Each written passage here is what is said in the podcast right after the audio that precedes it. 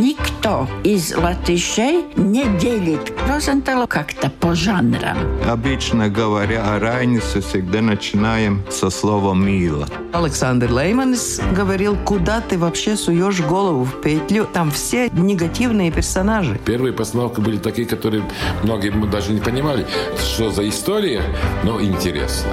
И вариации на тему Ева с яблоком и змеем. Это тоже Культурный код.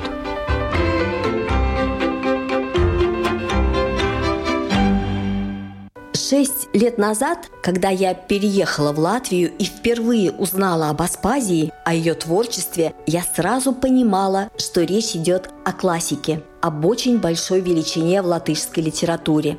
Так ее позиционировали искусствоведы, литературоведы, только так и не иначе. Творческое наследие Аспазии – 14 пьес, 4 романа, 11 сборников поэзии – а кроме того, она была женой великого Райниса, Яниса Плиехшанса, его любовью и опорой во всех испытаниях.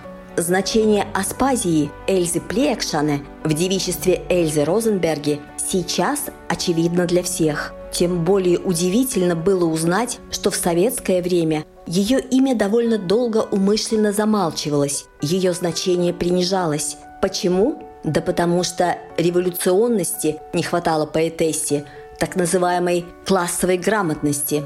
Вот Райнис, тот был пламенным социал-демократом, а она нет. Поэтому, рассказывая о Райнисе, Аспазию предпочитали не упоминать. Ситуация стала потихоньку меняться в 60-х, 70-х. Я попросила доктора филологии литературоведа Яниса Залитиса напомнить, как это все происходило.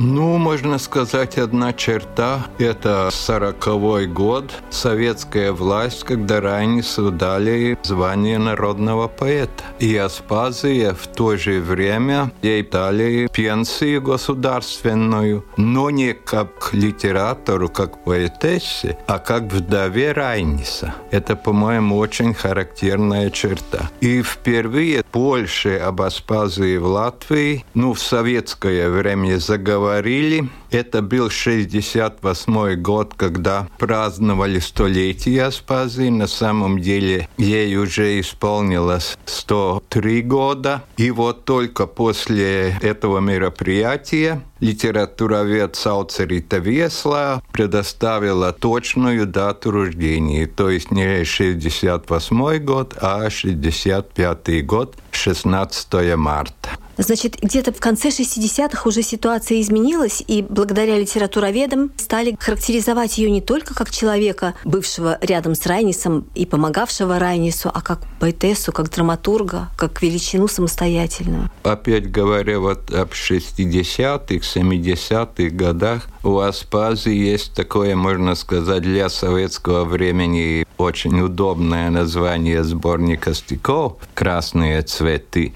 Это и первый. Вот первый, до 97 год. Ну и как раз это название, ее старались как-то показать, ну, только как бунтовщицу, немножко как революционера, только в этом плане. Ну и еще первые пьесы Аспазии, это, естественно, за права женщины, социальные вопросы. Можно сказать, это было довольно односторонне. То же самое, что с Райнисом было. Но Райнис более удобен, если так можно сказать, для всех времен, что можно найти для той и другой власти такие моменты, которые удобны и можно использовать. Первый раз об Аспазии заговорили так серьезно, это был 77 год, по-моему, это роман Калнинш Райнис, который вышел. «Жизнь замечательных людей». И там первый раз в советское время Райнис не один, а с какой-то женщиной, скажем так.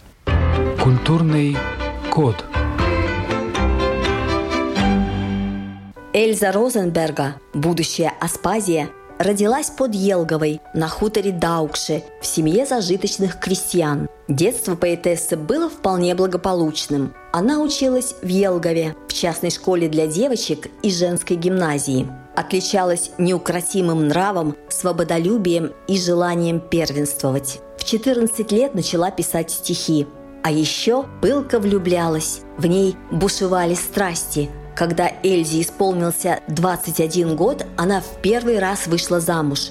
Брак длился недолго.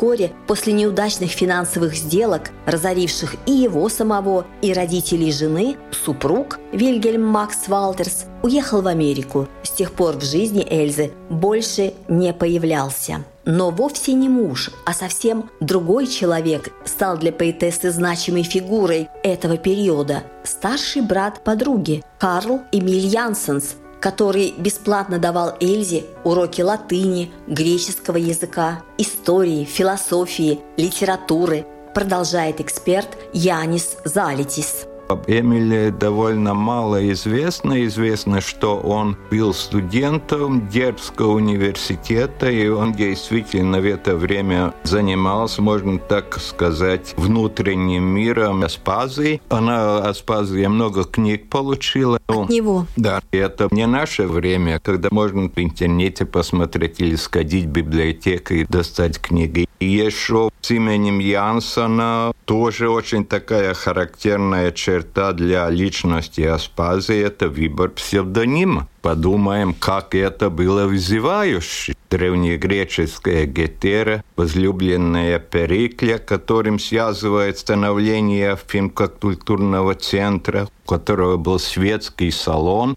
и вот когда вышел э, первый сборник латышской литературы, это 16 год, Валерий Брюсов, который был действительно очень тесно связан с Латвией, с латышскими литераторами, когда ему дали перевести стихотворение такой неизвестной личности, как Аспазы, он сначала отказался. Только когда ему объяснили, что это не какая-то возлюбленная или древнегреческая какая-то особа, а жена Ивана Христофоровича Плекшана, как называли по-русски Райниса, тогда он только взялся за перевод. Я думаю, 90% в то время вообще не понимали Латвии, что это за имя и что это за женщина, откуда такое имя. Аспазия, я думаю, что это одна из попыток Аспазии показать себя, свой характер показать. Она же могла какой-то более нейтральный псевдоним выбрать, не так ли?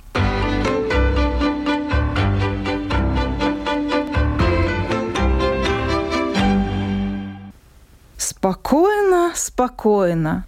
Скажи это морю, волнам ревущим, что смывают пески, утесы дробят, валят валами дальше на берег. Спокойно, спокойно. Скажи это буре, что рушит дома, ломает стволы, вековые деревья тащит с корнями. Скажи это кратерам, лавы плюющимся, красному пламени – струем, брызжущим вверх из пронзенного сердца земли. Скажи и земле, небесной строптивице, вечно танцующей в вихрях планет, кипящей и тающей в звездной пыли, всему, что гибнет и возрождается, играм лучей в солнечных призмах, даже движению вели успокоиться. Только не мне.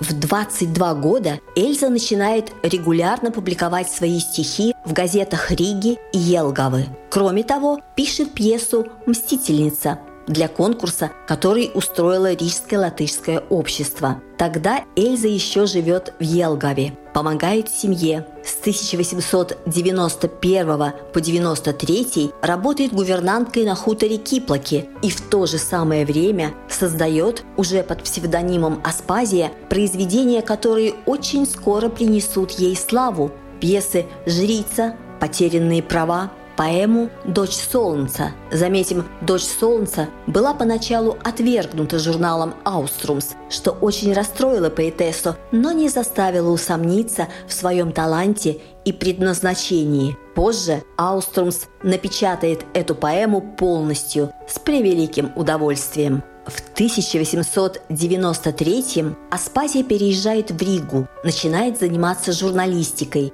Судьбоносный 94-й уже недалеко. Именно в 1894-м Рижский латышский театр с триумфом поставит «Жрицу» и «Потерянные права». Именно в этом году Аспазия встретит главную страсть своей жизни, свою судьбу – Яниса Плеекшанса, будущего классика латышской литературы Райниса – на момент их встречи Плеякшанс руководил газетой «Диана Слапа», но ни одного своего стихотворения еще не опубликовал. В поэтических способностях своих сильно сомневался. Он вообще был человеком рефлексирующим, сомневающимся. Случилось двойное чудо. Вспыхнула огромная взаимная любовь, а кроме того, поэтесса Аспазия I разглядела и поддержала талант поэта Райниса – Продолжаем разговор с доктором филологии, литературоведом Янисом Залитисом.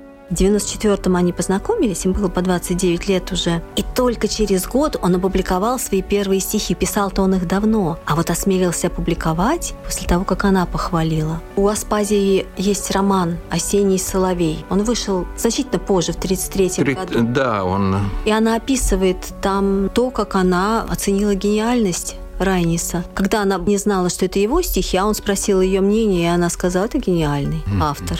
Вот, и он получил поддержку такую. До того у него не было поддержки, а ей он верил, понимал, что она талантливая, она его признала. Да, ну, конечно, не забудем, что это с дистанции уже написано. Это уже столько, там, более 30 лет прошло. Но роман действительно интересный. Но это роман, это не воспоминания. Хотя и в воспоминаниях моя жизнь Аспазы, там очень многие места почти буквально совпадают с романом. Но это, конечно, такой можно сказать, литературный подход тоже немножко, не только биографический, а уже литературный, художественный подход. Когда они познакомились, Аспазия однозначно была знаменита, уже у всех на слуху.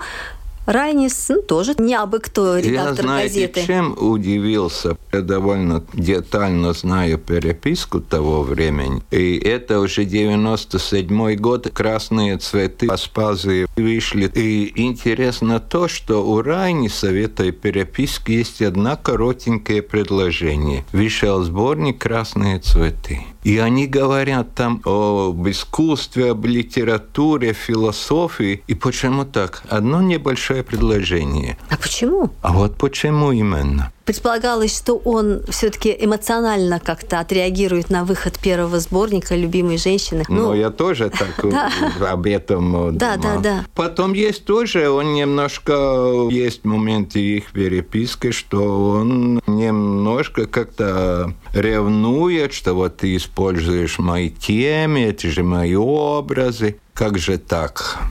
Конкуренция творчества Это конкуренция была. творчества, но с другой стороны, ну, я так не знаю мировой литературы, такой пары, которая одновременно занимается активной литературной деятельностью, это еще одно. Но где вот так образ мышления как-то сливается в одном русле, я не знаю, есть ли вообще такой пример мировой литературы.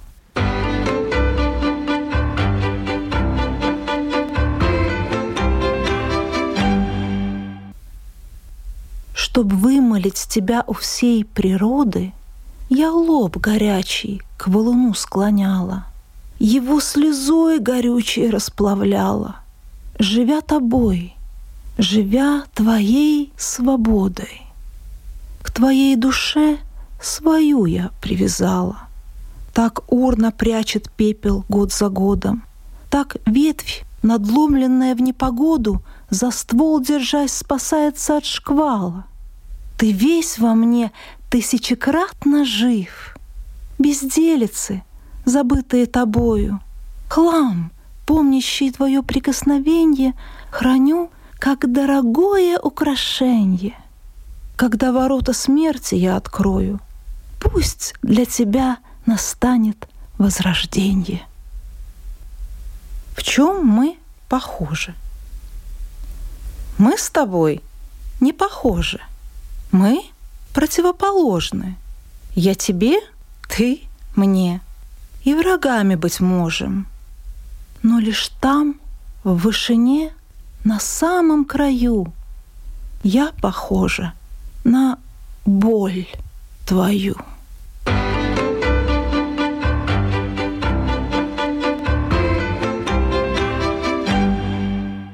На алтарь любви к Райнису Аспазия положила свою жизнь.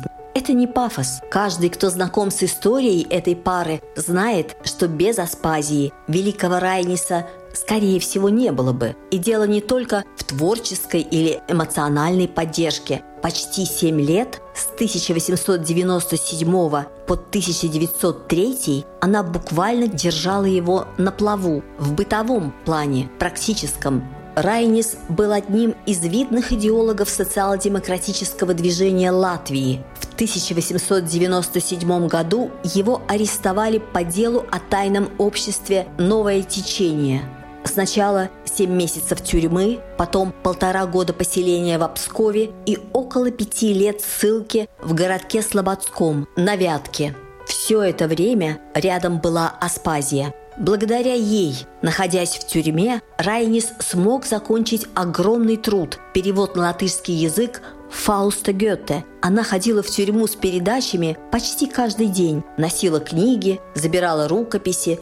Весь этот перевод отредактирован Аспазией. Когда Райнис находился в Слободском, Аспазия получила работу в Риге и без конца ездила туда-сюда, привозя мужу деньги, а также заказы на подработку – уже мужу. Они обвенчались как раз в тот момент, когда Райнис попал в тюрьму, рассказывает Янис Залитис. То, как Аспазия себя проявила в то время, когда Райни стал арестантом, ну, это действительно самые-самые похвальные слова. Ну и не забудем, что в это время она не была женой, она была ни с кем официально и все время принимать такое активное участие в судьбе арестанта, ну, это уже не только смелость, это что-то гораздо выше сознание своей миссии, можно сказать. Как мы знаем, Райнис эти семь месяцев тюрьмы тяжело перенес физически, но него со здоровьем. Тяжело. И там же в конце у них было венчание. Они решили обвенчаться. Это прям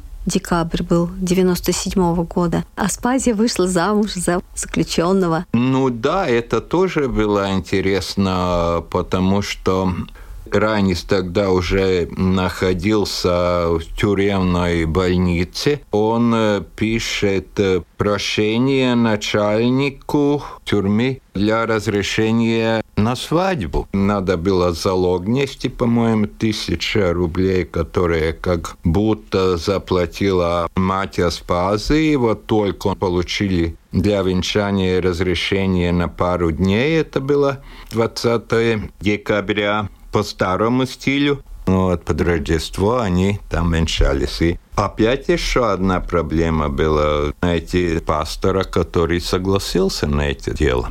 Тюремный согласился. Да, тюремный согласился. Он потом был довольно известным политическим деятелем, Карл Келлер. Но он тогда был молодым пастором. И согласился. Культурный код.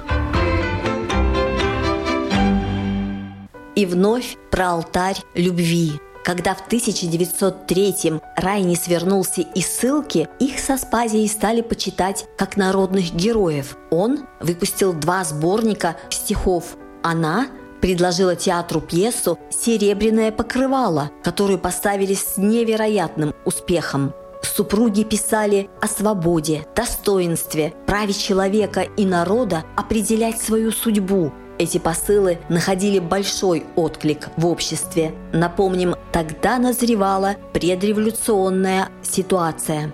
Кроме того, в народе шла молва о самоотверженной любви двух поэтов. Это усиливало интерес к Райнису и Аспазии. В период с 1903 года по 1905 они стали без преувеличения народными кумирами. Но разгром революции пятого года обернулся новым испытанием. Райнису, а вместе с ним, конечно, и Аспазии, пришлось на 14 лет отправиться в эмиграцию в Кастаньолу, в Швейцарию, где он плодотворно работал, писал, на нее же вновь легли заботы о быте, оставляющие так мало времени для творчества. Продолжаем разговор с Янисом Залитисом. За эти 14 лет Райнис написал, по сути, самые-самые знаменитые свои а. произведения. Ну, Сборник «Конец да, и начало», да, да. «Бей ветерок», «Играл mm-hmm. я, плясал», «Золотой конь». Иосиф и его братья, все там. А что же Аспазия? Аспазия как бы вот только занималась домашним хозяйством, хотя она написала тоже два сборника стихов. Ну, она там. написала, но тут действительно есть большое, большое отличие Райниса и Аспазии. Если мы говорим, что Райнис поэт солнца, это не только метафора, это действительно так. Райнис был очень приемлем тот климат, солнечный, жаркий климат, он действительно мог там работать и в 30 градусах, и очень себя хорошо чувствовал. Аспазия много раз повторила, что она вообще не переносит этот контрастный климат. Там у них практически до отопления только камины используете, сквозняк, она вообще, ну, и психологически она ничего не выучила итальянского. Если Райнис там действительно общался, жился в этих условиях и там поддержал контакты с местными, то Аспазия, можно сказать, ожила только тогда, когда она поехала в Цюрих для лечения, где была та обстановка, немножко театр, общественная жизнь, но в одиночестве и физически, и психологически ей было гораздо гораздо-гораздо труднее Райниса. Ну, еще и безденежье было, они там не богато жили, они жили бедно. Ну, да, первые годы, можно сказать, это было очень-очень такие напряженные. Условия немножко улучшились, когда к ним в Кастанелу поехал Бирзник Супитис. Он э, организовал новое издательство «Дзирцемник», и он уже заплатил вперед Аспазии Райнис за те произведения, которые они напечатает его издательство.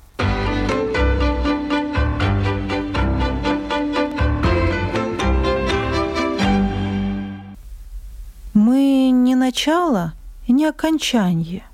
Мы все несемся с бурей бытия. К чему тревога, суета, печали, когда бессильно собственное «я»? Когда живем мы ни себе, ни людям, мы только капля во Вселенском море, луч света в звездном мировом соборе.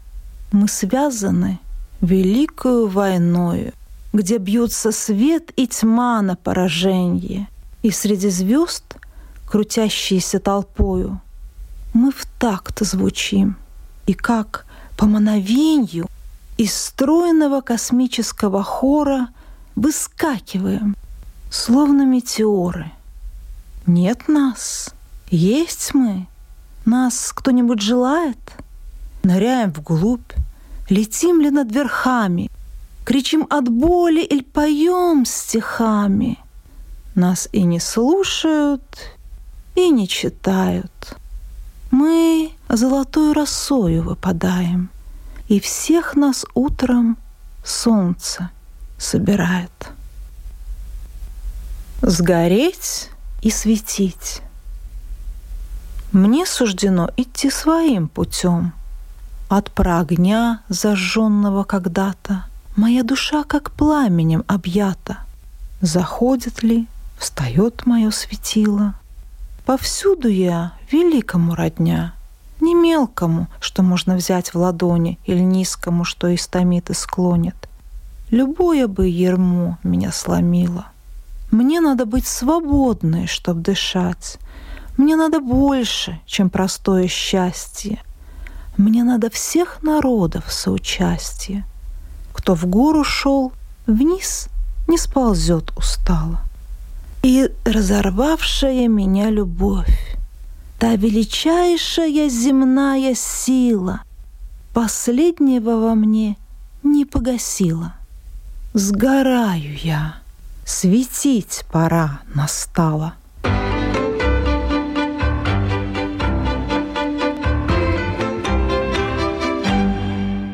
Возвращение Райниса и Аспазии в независимую Латвию в 1920-м было триумфальным.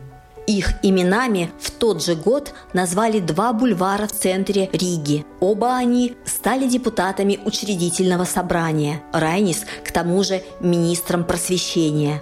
И все бы хорошо, но во-первых, политическая ситуация в стране изменилась. Приверженность Райниса идеям социал-демократии уже не вызывала прежнего восторга, совсем наоборот. А во-вторых, случился любовный треугольник. Между Райнисом и Аспазией, ровесниками, которым исполнилось по 55 лет, встала молоденькая Ольга Клигере – Последние годы жизни до 1929 Райнис фактически жил на две семьи это причинило много боли Аспазии. Но ей хватило человеческой, женской мудрости принять ситуацию, говорит Янис Залитис. Да, это есть мудрость, потому что действительно вот этот сборник «Лунная дочь», которая выросла из их отношений, то есть э, Клидер, да, и Райнис, это фактически было единственное произведение, которую Аспазия не видела, то есть в то время, когда она создавалась. Это был первый случай, но тут уже чувствуешь, что Райнис тоже э, довольно скоро убедился, что ту роль в его литературной деятельности, какую принимала Аспазия в его творчестве. Ольга Клидер – это другой человек. Он очень мудрая. Ну, Побуждать. Да, чтобы она писала стихи, чтобы она писала дневник, чтобы она оставила там э, все время свои впечатления в таком письменном виде. Но от этого не получилось. Да, она была молодая, она была красивая, но он не нашел той литературной поддержки, понимания. Угу. Ну, она была она, но она не была Аспазией. Вышла книга моей коллеги пару лет назад, где есть э, и письма, и воспоминания о ней, ее сестры, так что можно прочесть. Ну, Аспазия с ней встретилась в конце жизни они встретились, поговорили. Аспазия сказала, что уже, ну что там говорить, нет того, о чем боролись, так что... Я читала даже, что у них вроде бы дружеские отношения были в конце жизни. Ну, или не нет? дружеские, в принципе, но они встречались. В конце жизни Аспазия довольно одиноко жила. Ну, дружескими, ну, не знаю, как их угу. назвать. Встретились и поговорили о тех далеких временах. Но я думаю, что если прочесть эту книгу «Лунная дочь» не только как художественное произведение, а в таком плане, как отношение двух человек, тогда уже чувствуется, что есть какой-то разлад отношений, скажем так. Ну, в смысле, разлад уже с Ольгой, да, получается, да? То есть Ольгой, нет да. тональности общей. Да. Аспазия пережила мужа на 14 лет – получила множество государственных наград, но в последние годы испытывала материальные трудности, болела. Жила в Дублтах, замкнута, в компании домработницы и племянницы, в неизменном окружении любимых котов. 1936 год принес особенную радость. Аспазия получила письмо о том, что в Праге вышло издание выдающиеся женщины нашего времени, где среди 64 имен было и ее имя. Она ушла из жизни 5 ноября 43 года. Несмотря на тяжелое военное время, проводить знаменитую поэтессу в последний путь вышли сотни человек. Я спросила Яниса Залитиса, можно ли назвать Аспазию фигурой номер один среди латышских женщин-литераторов – он ответил «Да, конечно, именно поэтому интерес к ней не ослабевает». Переписка Райниса и Аспазии, состоящая из двух с половиной тысяч посланий, внесена в Национальный регистр ЮНЕСКО, раздел «Всемирная память». Нынешним летом впервые отдельным изданием с прекрасными иллюстрациями вышла поэма Аспазии «Сын солнца», подготовленная к печати самим Залитисом. Скоро в издательстве «Диенас Грамота» выйдут монография и роман, посвященные Аспазии. А еще власти города приняли решение поставить ей памятник в Риге. Может, неподалеку от оперы, а может, где-то в другом месте, но памятник точно будет. Она его заслужила. На этом сегодня все. Стихи Аспазии в переводе Ольги Петерсона читала актриса Рижского украинского народного театра Антра Целитане. Вела передачу журналист Рита Болотская. Встретимся через неделю. Культурный код.